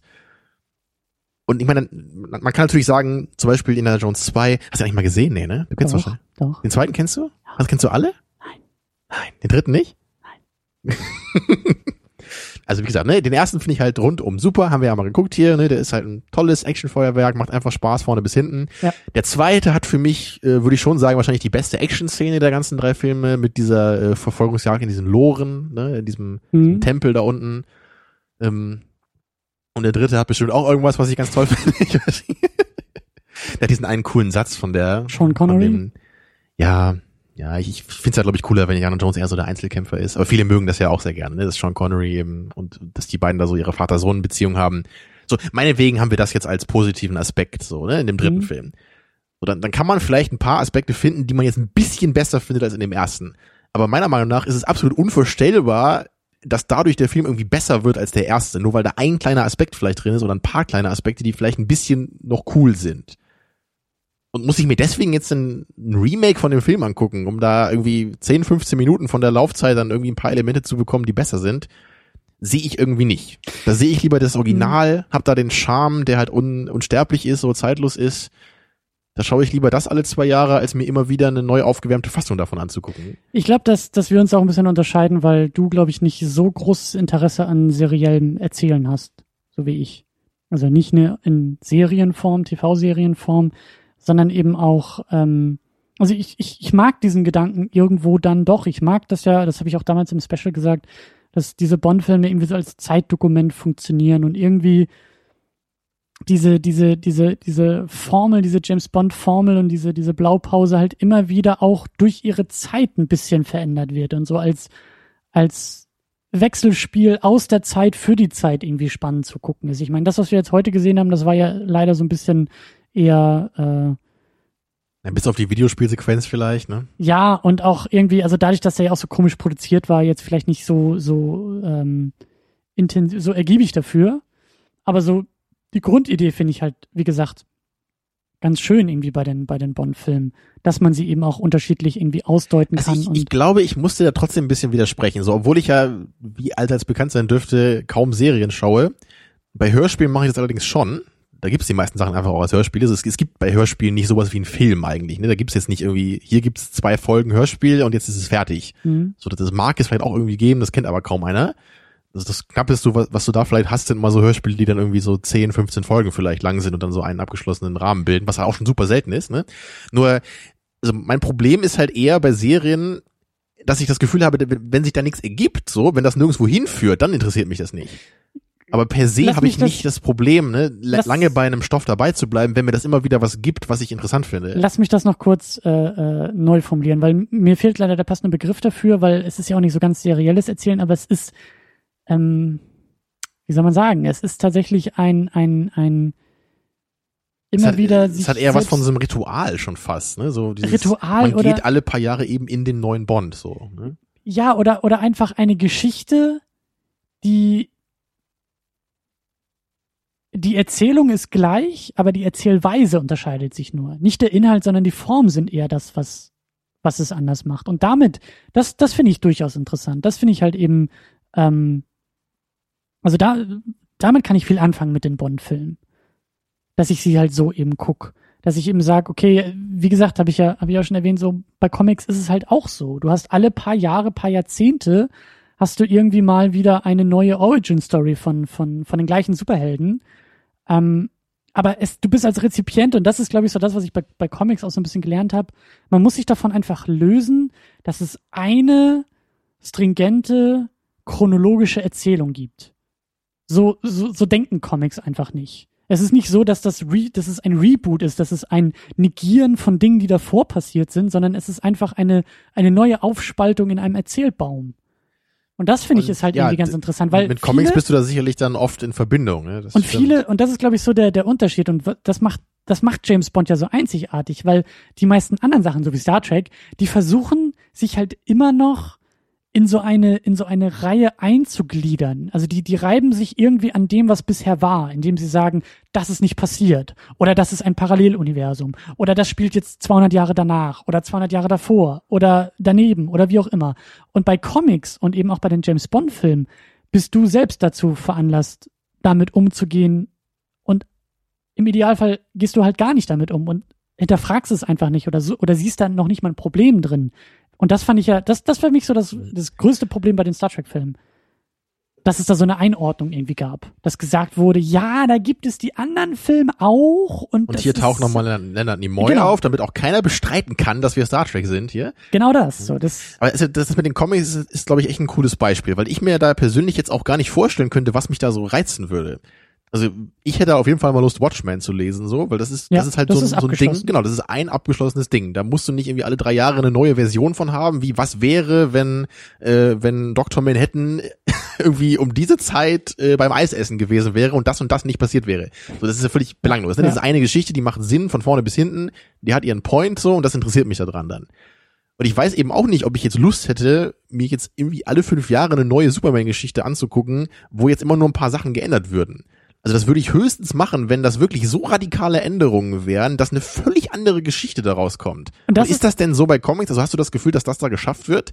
Dass durch diese kleineren Änderungen, wie dies und dieses Gimmick passiert nicht, also es wäre jetzt halt nicht sowas wie, hier hat er, hat Spider-Man irgendwie Webshooter und da kommt das äh, wie das Netz aus seinem Arm. Das ist halt völlig egal, so für die Geschichte.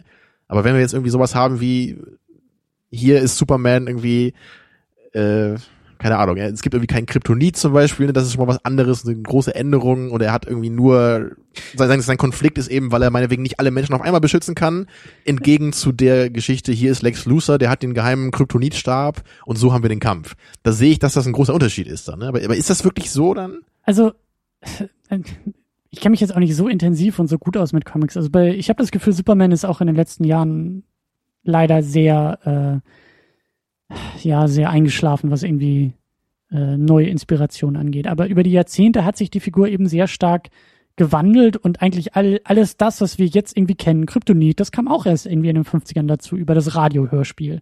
Da gibt's irgendwie die Legende, dass der eine Synchronsprecher, der, der Sprecher von Superman im Radiohörspiel krank war, der hatte eine Erkältung, klang, die Stimme klang anders, das musste man inhaltlich irgendwie rechtfertigen und schon hat man sich Kryptonit ausgedacht. So, und da kommt es ursprünglich her. So entstehen großartige Plot-Elemente, ja. Superman konnte ursprünglich nicht fliegen, sondern halt nur sehr hoch springen und über die Zeit wurden daraus dann, also die ganzen Kräfte, die sind, viele sind über die Zeit hinzugekommen, viele wichtige Gegner, Irgendwann konnte viele durch die wichtige. Zeit reisen, indem er die Erde gedreht hat, Ja, das äh, ist was natürlich so auch sehr kanonisch ist, hoffentlich. ähm, was ich, was, was, was ich nur sagen will, ähm, ich denke da eher gerade so an Marvel-Figuren, ähm, weil du gerade Spider-Man zum Beispiel gesagt hast. Es gibt halt immer mal wieder so, so neue Varianten. Dann ist irgendwie Spider-Man ein, ein, ähm, ich glaube sogar dann nicht von Peter Parker irgendwie verkörpert, sondern irgendwie Miles Morales war es mal eine Zeit lang, der irgendwie, glaube ich, ein, äh, dessen Eltern, glaube ich, irgendwie Afroamerikaner und Spanier oder irgendwie sowas so waren. Also so als sozusagen Migrantenkind in diesem Kostüm. Warum nicht? Auch das kann Spider-Man sein. Jetzt vor ein paar Wochen, ich meine, das ist natürlich auch sehr groß Publicity-Stunt, aber ähm, Marvel hat in den Comics Thor zu einer Frau gemacht und Captain America wird jetzt von, wie heißt er noch, ähm, der auch in einem Film mitgespielt hat. Hugh Grant. Nein, von, von, von, auch von einem Afroamerikaner jetzt verkörpert. Äh, von, nicht Hawkeye, sondern wie hieß er denn da? Na, der Kann- Typ, der fliegen konnte. In dem, kann ich das Captain wissen? America. Nee, ich glaube nicht. Ich glaube nicht. Aber auch da, weißt du, oder Batman. Batman war auch eine Zeit lang, er war tot, dann ist Robin in das Batman-Kostüm gegangen und war auch Batman, aber immer noch als, als Dick Grayson. Aber das ist doch auch so, also Batman ist doch auch so ein Ding, du hast jetzt halt die Story so, Batman zieht sich als Fledermaus an, weil er irgendwie seine eigenen Dämonen bekämpft, sich seiner Angst stellt, so, I get it, so, that's the point of Batman, so. Mhm. Wie oft muss ich diese Geschichte wieder und wieder aufwärmen und irgendwie den ins Kostüm stecken und hier wieder was ändern und dann stirbt der Joker und dann kommt der Joker wieder zurück, etc., etc. Gibt diese Figur denn wirklich so viel her? Also, ich meine, ist das nicht einfach nur eine billige Ausrede, um immer und immer wieder diese, in Anführungsstrichen, billigen Comics oder billigen Comic-Geschichten unter das Volk zu bringen, weil wahrscheinlich die meisten Leute Angst hätten, irgendwie vielleicht eine neue Superheldengeschichte zu holen und lieber sagen, ah, Batman, das kenne ich ja schon, da fühle ich mich zu Hause, da muss ich mir jetzt nicht irgendwie alles anlesen oder verstehen, wie das alles funktioniert und, und deswegen Eben nehme ich Batman eben, oder eben, so. eben nicht. Also bei Comics ist einfach das Riesenproblem, gerade als Einsteiger bist du halt wahnsinnig überfordert. Also das wäre leichter, alle paar Jahre irgendwie Batman aufhören zu lassen und was Neues. Also jetzt abgesehen davon, dass Batman eine, eine Riesenmarke ist, aber es ist halt echt. Also am Anfang, als ich versucht habe, in die Superman-Comics reinzukommen, habe ich das auch überhaupt nicht verstehen können. Dieses, ich, ich habe auch gefragt, wo fange ich denn an? Und dann liest du dich halt irgendwie durch Listen im Netz und, und, und, und im Grunde genommen steht da, ja, fang an, wo du willst. Ist völlig egal. Es gibt nicht den Anfangspunkt und den Endpunkt bei den Comics. So, du kannst überall einsteigen und du musst dich halt, du musst dich halt loslösen von dem Gedanken, dass da irgendwas chronologisches erzählt wird. Äh, genau wie bei James Bond dann. Ne? Da Genau kannst- wie bei James kannst Bond. du auch Du nicht kannst sagen, anfangen, welchen Bond sollst du denn zuerst gucken. So. Ja. Und ich finde, ich finde das eigentlich, eigentlich ganz, ganz schön und auch ganz interessant. Und das ist so, da können wir auch wieder den Bogen ein bisschen zu James Bond wieder schlagen. Oder das wäre so mein Plädoyer, was ich für diese Neuinterpretation. Ich finde es halt auch interessant, dass sich immer wieder neue Leute, neue Schauspieler, neue, neue Regisseure, neue Kameramänner, neue, einfach immer wieder neue Leute mit diesem Stoff auch auseinandersetzen können. Und also ich denke da eben auch sehr stark an die Craig äh, Bonds, die unabhängig davon, ob es einem jetzt gefällt oder nicht, die aber wirklich einen sehr, sehr neuen Ansatz gehen konnten. Und das finde ich halt Ja, da schön. sehe ich ja auch das zumindest so, irgendwie eine Existenzberechtigung. so ähnlich musst du dir das bei Superman auch oder bei Comics eben auch vorstellen. Dass es halt immer wieder bei den meisten Sachen einfach auch neue Teams gibt, neue Autoren, neue Zeichner, die alle irgendwo so ihren eigenen Ansatz haben und dann auch ihre eigene Geschichte erzählen, die dann irgendwann vorbei ist. Dann kommt wieder der nächste und sagt, für mich ist Batman aber mehr das als das, was bei dem Typen vorher der Fall war. Und dann hast du wieder einen neuen leichten Touch, der dir, der dir dann vielleicht besser gefallen könnte oder eben nicht. Also es ist, ich habe da sehr viele Gedanken in meinem Kopf und ich habe da auch eine sehr klare Meinung zu. Ich hoffe, ich kann das jetzt klar formulieren irgendwie nochmal so. Also wenn wir nochmal bei Indiana Jones sind, so das, ich habe meine Vorstellung von Indiana Jones. Ich habe dieses, das ist ein Film, der macht was, der Mhm. bietet dem Zuschauer was und der hat, der hat einfach ganz klar seine Schauwerte so. Wenn jetzt irgendwie plötzlich versucht werden würde, das in unsere Zeit zu transferieren oder so, ja, oder irgendwie, wenn es jetzt einen anderen Film gäbe, wo wieder so ein Typ mit so einem Hut rumläuft und so einer Peitsche oder so, der aber vielleicht homosexuell ist oder keine Ahnung, dann sehe ich halt nicht, was das soll. Weil das, ich, ich sehe halt den gleichen Film nochmal mit irgendwelchen völlig irrelevanten Änderungen vielleicht. Und ich, ich sehe halt immer noch das Original, das halt funktioniert, das hat seinen Sinn und es funktioniert perfekt in dieser Hinsicht. Es, es ist dann die Superpower Fantasy, es ist ein toller Adventure-Film, so da, da hat man alles, was man will. Ich brauche da meiner Meinung nach im Grunde nicht mal die Fortsetzung für. Weil Ja. ich habe diesen einen Film, der macht das perfekt. ja. Und es ist, und das sind für mich eigentlich auch die, die größten Filme, die es so gibt. Sowas wie, wie Blade Runner oder Brazil oder so. Das ist ein Film, den, den guckst du dir an und du denkst, das ist halt was völlig Einzigartiges. So, das ist ein, einfach ein, ein großartiger Film, der, der halt auch total perfekt ist. Und ich, ich will da auch nicht irgendwie, irgendwie Änderungen dran haben. Ich will auch nicht andere Versionen davon haben. Also, außer man zählt jetzt den Director's Cut und die Kinoversion oder so, ne? Aber ich will jetzt auch nicht, ne, dass jetzt irgendwie später dann nochmal so ein, irgendwie so ein anderer Film gemacht wird, der irgendwie wieder sowas macht. So, das, das brauche ich einfach nicht, weil ich habe ja schon diesen Film. So, Mhm. jetzt heißt das aber nicht, so ganz klar, dass ich dagegen bin, neue Filme zu machen. So, das ist ja völliger Unsinn. Nur ist der Unterschied für mich halt der radikale Unterschied. Ich will nicht neue James Bond Filme haben, sondern ich will dann meinetwegen neue Agentenfilme haben. Ja. Ja, Ja. das Genre ist für mich das, was weiterleben sollte, nicht das spezifische Franchise. Und das hast Und- du denn ja auch. ja. Du hast die Bourne-Filme. Zum Beispiel, ja. Aber erst, erst recht, wenn ich sage, ja, was man ja oft hört, irgendwie so, das alte James Bond Modell, das ist nicht mehr zeitgemäß. So, bei Star Trek wird das auch immer gesagt, was auch Unsinn ist natürlich. Also meiner Meinung nach, weil das ist damals genauso zeitgemäß oder unzeitgemäß wie heute. Ja. So, also, wenn man jetzt nicht an die Original Series denkt, so, dann, dann vielleicht, ne, wie das gemacht wurde. Aber bei Bond so, dann eben, okay, du hast halt diese komische Mind Control, Spionage-Geschichte mit Hypnose etc., ja, und, und irgendwie so ein Kinderkram, Comic-Kram. Okay, so, das war halt James Bond früher so, ne? Meinetwegen, so, dann, dann lass es doch ruhen. Das heißt doch nicht, dass wir nie wieder irgendwie einen Agentenfilm machen können, ne? Und wie du sagst, dann haben wir eben Born, wo ich den ersten zumindest immerhin ganz cool fand, oder gab, was, gab dieses Jack Reacher, was auch immer das ist, mit Tom Cruise, keine Ahnung. Ich fand den gar nicht Ne? mal so schlecht, aber Kenne ich nicht, habe ich nicht gesehen. Aber es gibt zumindest irgendwie, ja, es, es gibt andere Franchises, andere Filme, andere Mhm. Geschichten, die man verfilmen kann, die ungefähr das gleiche tun vielleicht, aber dann, also da sehe ich halt den Unterschied. So, da sehe ich ein anderes Setting, da sehe ich wirklich eine andere Geschichte. Da, das ist, das hat für mich eine Existenzberechtigung, aber nicht Bond Nummer 25. darf ich da vielleicht noch versuchen, einen Vergleich, eine Metapher irgendwie einzubringen und dann machen wir, glaube ich, den Sack zu. Ähm, was hältst du davon, wenn wir das vielleicht mit Märchen vergleichen? Ein Märchen ist ja auch eine Geschichte, die, die immer wieder irgendwie von Leuten anders erzählt wird. So, Rotkäppchen kennen wir alle irgendwie, so die Grundelemente. Wenn ich mich jetzt aber hinsetz und irgendwie äh, unseren hypothetischen Kindern Rotkäppchen erzählen würde, Unseren Kindern. also Du hast ja viel vor. wir können Der auch Podcast muss weitergehen, wir ja. können auch adoptieren, ja. Ähm, ich diesen Kindern halt Rotkäppchen erzählen würde und du am nächsten Abend Rotkäppchen erzählst, dann sind das zwei durchaus unter, also gleiche Geschichten, gleiche Inhalte, gleiche Erzählung, aber die Erzählweise ist ganz anders. Du legst vielleicht irgendwie einen Wert auf, keine Ahnung, auf die Dynamik zwischen Rotkäppchen und der Großmutter, während ich halt eher das Spiel von Gut und Böse in Form von Wolf gegen Rotkäppchen interessanter finde oder so. Das heißt, da haben wir halt, da haben wir das auch. So, die Erzählung ist die gleiche, die Erzählweise ist aber der Unterschied. Du sagst, dich interessiert die Erzählung, die Erzählweise. Du willst gar nicht du, du willst eine coole Erzählung haben. Es muss halt stimmig sein letztendlich. Ne? Das, genau. Dann, dann Aber ich sag, okay, ich kann auch mal die Erzählung zurücknehmen und sagen, ja gut, das habe ich irgendwie schon mal gesehen, aber ich will eine neue Erzählweise. Und da unterscheiden wir uns, glaube ich. Aber das würde ja jetzt heißen, im Beispiel, dass man sozusagen lieber irgendwie zweimal Rotkäppchen in verschiedenen Varianten hört, als irgendwie einmal Rotkäppchen und einmal Aschenputtel zu hören. Das geht nicht um weißt besser du? oder schlechter. Es geht nee, aber das wäre doch der Punkt. Weil ich, hab, ich, muss, ich muss mir doch überlegen, gucke ich jetzt lieber 25 irgendwie James Bond Filme oder gucke ich mir lieber einen James Bond Film an und dann irgendwie ganz viele andere Filme, die halt was anderes machen und total interessant sind in der Hinsicht.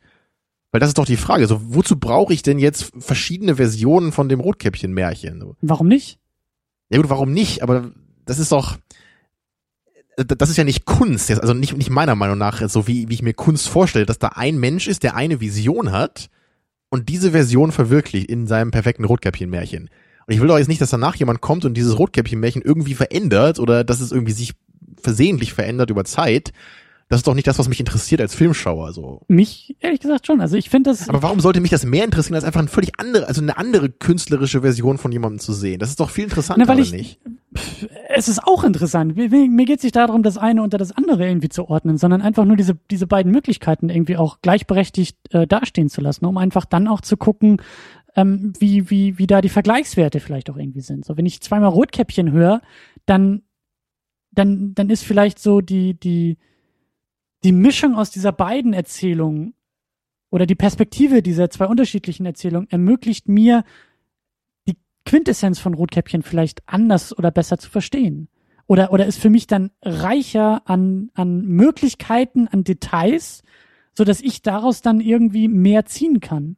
Und sage, ich finde Rotkäppchen aber so interessant, dass sich das möglichst unterschiedlich in unterschiedlichen Kulturen zu unterschiedlichen Zeiten ja, ja, immer also wieder. Ich, ich, ich sehe schon, was zu, du meinst. Um, ne? um dann diesen, mir, mir diesen Kern erschließen zu können. Genau, du hast eben diesen Kern. Du hast sozusagen so eine Essenz dieser Geschichte, die du die erst sich halt erst ergibt, wenn alle Varianten erzählt Genau das, ja, die du du siehst irgendwas hinter dem hinter dem Film eigentlich. Ne? Du siehst genau. eine Essenz dahinter, hinter dem Bond, die Bond-Essenz, könnte man vielleicht sagen, die sich erst erschließt durch verschiedene Interpretationen des Themas oder so. Genau das. Und ganz wichtig, das funktioniert nicht bei allen Sachen. Das funktioniert nicht mit jeder Geschichte. Ich liebe auch Geschichten, die du gerade so geschildert hast, wo ein oder viele Köpfe irgendwie zusammenkommen, sich etwas ausdenken, das in die Welt bringen und dann ist das ist das Werk abgeschlossen. Das, das ich weiß ich nicht. Ich könnte glaube ich nicht irgendwie 20 Mal äh, Eternal Sunshine of the Spotless Mind gucken oder so. Das wäre dann auch wieder langweilig, weil Ne? So. Ja, was, was heißt langweilig so? Es ist doch einfach, also gerade da ist ja auch so, was soll man denn da anders machen und warum? Das funktioniert doch perfekt so. Ich, vielleicht kann man ja. sich, man kann sich immer irgendeine Sache ausdenken, die man vielleicht ändern könnte und das wird immer noch funktionieren. Oder man, man tauscht die Charaktere aus im Geschlecht oder in Haarfarben oder whatever.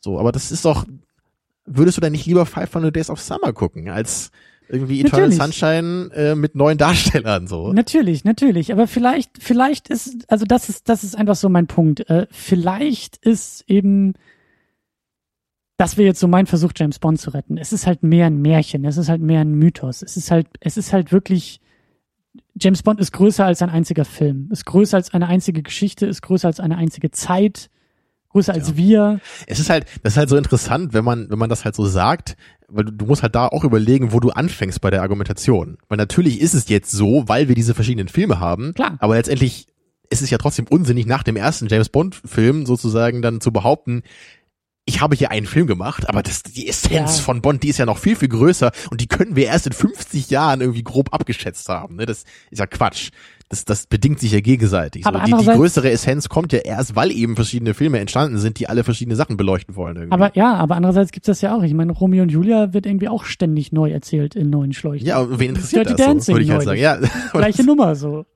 Ja, Oder ähnliche Nummer. Aber ja, und, und ich meine, bei, bei Star Trek so, um das jetzt nochmal wirklich abschließend, nur, nur liegt mir ja immer so am Herzen, weißt du ja, so bei, bei Star Trek gibt's halt verschiedene Serienansätze und das finde ich halt auch interessant. So, ja. ich, ich, ich kann mir da auch, auch mehrere Folgen von der Serie angucken, weil da eben auch andere Sachen gemacht werden. Was ich aber halt wirklich, wirklich schwach finde bei Star Trek ist dann, also als Beispiel eben, als sie, als sie Voyager gemacht haben, ich weiß nicht, ob du dich da ein bisschen auskennst, aber das war halt eine, eine andere Ausgangsposition. Es war halt so ein Föderationsschiff, was von der Föderation getrennt ist, auf sich allein gestellt ist. Ne? Mhm. So war die Ausgangsposition. Ganz weit weg, keine Chance, irgendwie die Föderation zu kontraktieren und so weiter.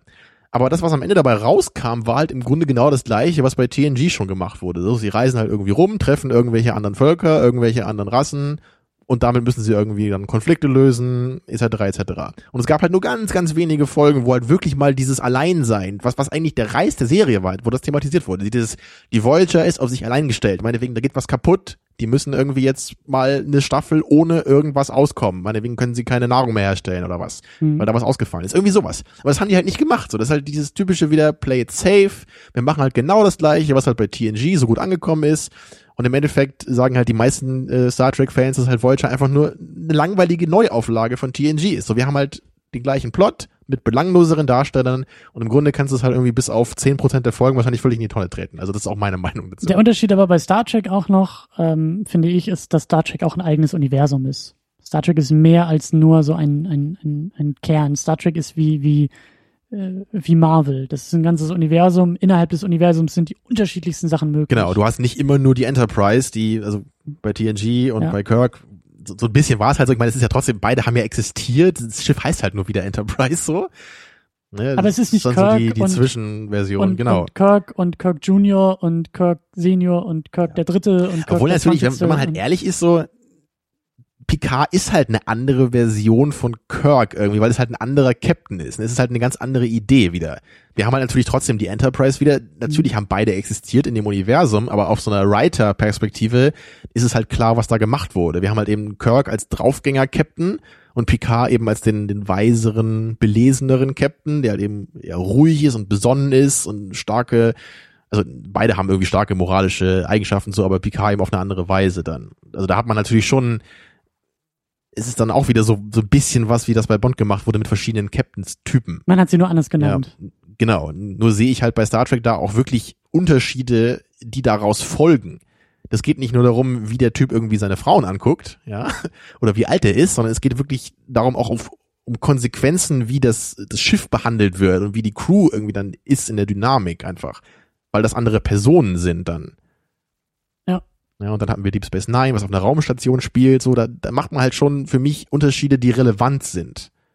Bei Aber James Bond sehe ich eben diese Unterschiede nicht. Da, da sehe ich nur, da sehe ich nur so, so Feinheiten, so, so Raffinessen vielleicht, die, eigentlich nur für Fans überhaupt interessant sind. Denke ich mal.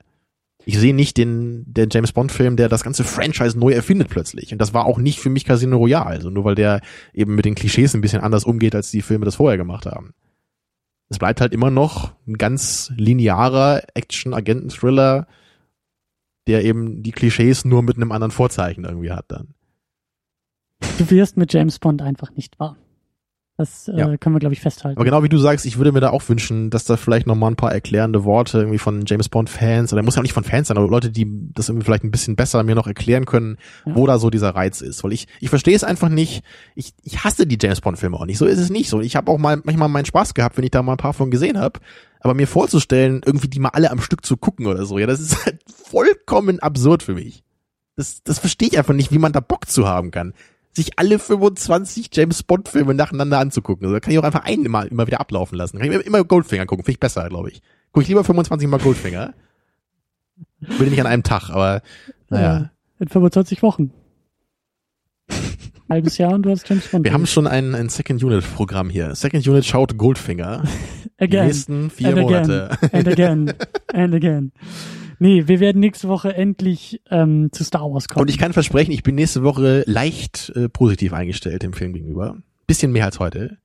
Ja, minimal, ganz mhm. minimal nur. Äh, Empire Strikes Back steht auf dem Programm. Wir machen die 80er zu mit euren äh, Audiokommentaren. Das ja, da kam auch einiges. Auf. Das ist ja. sehr schön. Das werden wir versuchen, alles einzubauen nächste Woche. Genau. Bin ich auch sehr gespannt. Du hast es, glaube ich, schon angehört, ne? aber ich, ich noch nicht. Ja, ich habe schon mal schon, schon einmal durchgehört. An dieser Stelle haben wir gar nicht aufgeschrieben. Äh, vielen Dank auch noch für die, für die Einsendung von den Raketenwürmern.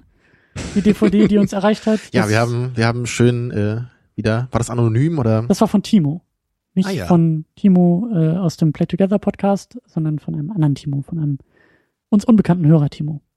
Alles Timos hier, überall. Aber das sind die nettesten. Timos und Taminos, und glaube ich. Das Taminos sind die, und das, äh, ja. ja, die mit T. Das Ja. sind die besten. Super. ja, einigen wir uns darauf. Die mit C kommen danach. Okay. Puh. Genau, nächste Woche Star Wars. Äh, haltet euch fest, bereitet euch vor, guckt auf jeden Fall mal wieder Empire Strikes Back. Ich glaube, ähm, das kann man immer machen. Das kann man Denke ich durchaus auch, ja. äh, jede Woche, jeden Tag, 25 Mal am Stück. Ich, ich bin persönlich echt gespannt. Ich, ich bis jetzt war es ja immer so, Episode 4, mein Favorit, aber ich, ich könnte mir vorstellen, vielleicht jetzt doch, dass Episode 5 da Uh. vielleicht bei mir. Ist das der Cliffhanger so- bis zur nächsten Ausgabe? Das ist nämlich die Frage. Wird Tamino es schaffen, ja, Empire Strikes Back einen Höher Zehntelpunkt höher zu raten als Episode 4? So? Ihr erfahrt es hier in dieser Ausgabe. Genau. Wenn es wieder heißt, Second Unit Strikes Back. Bis dann. Tschüss. Ciao.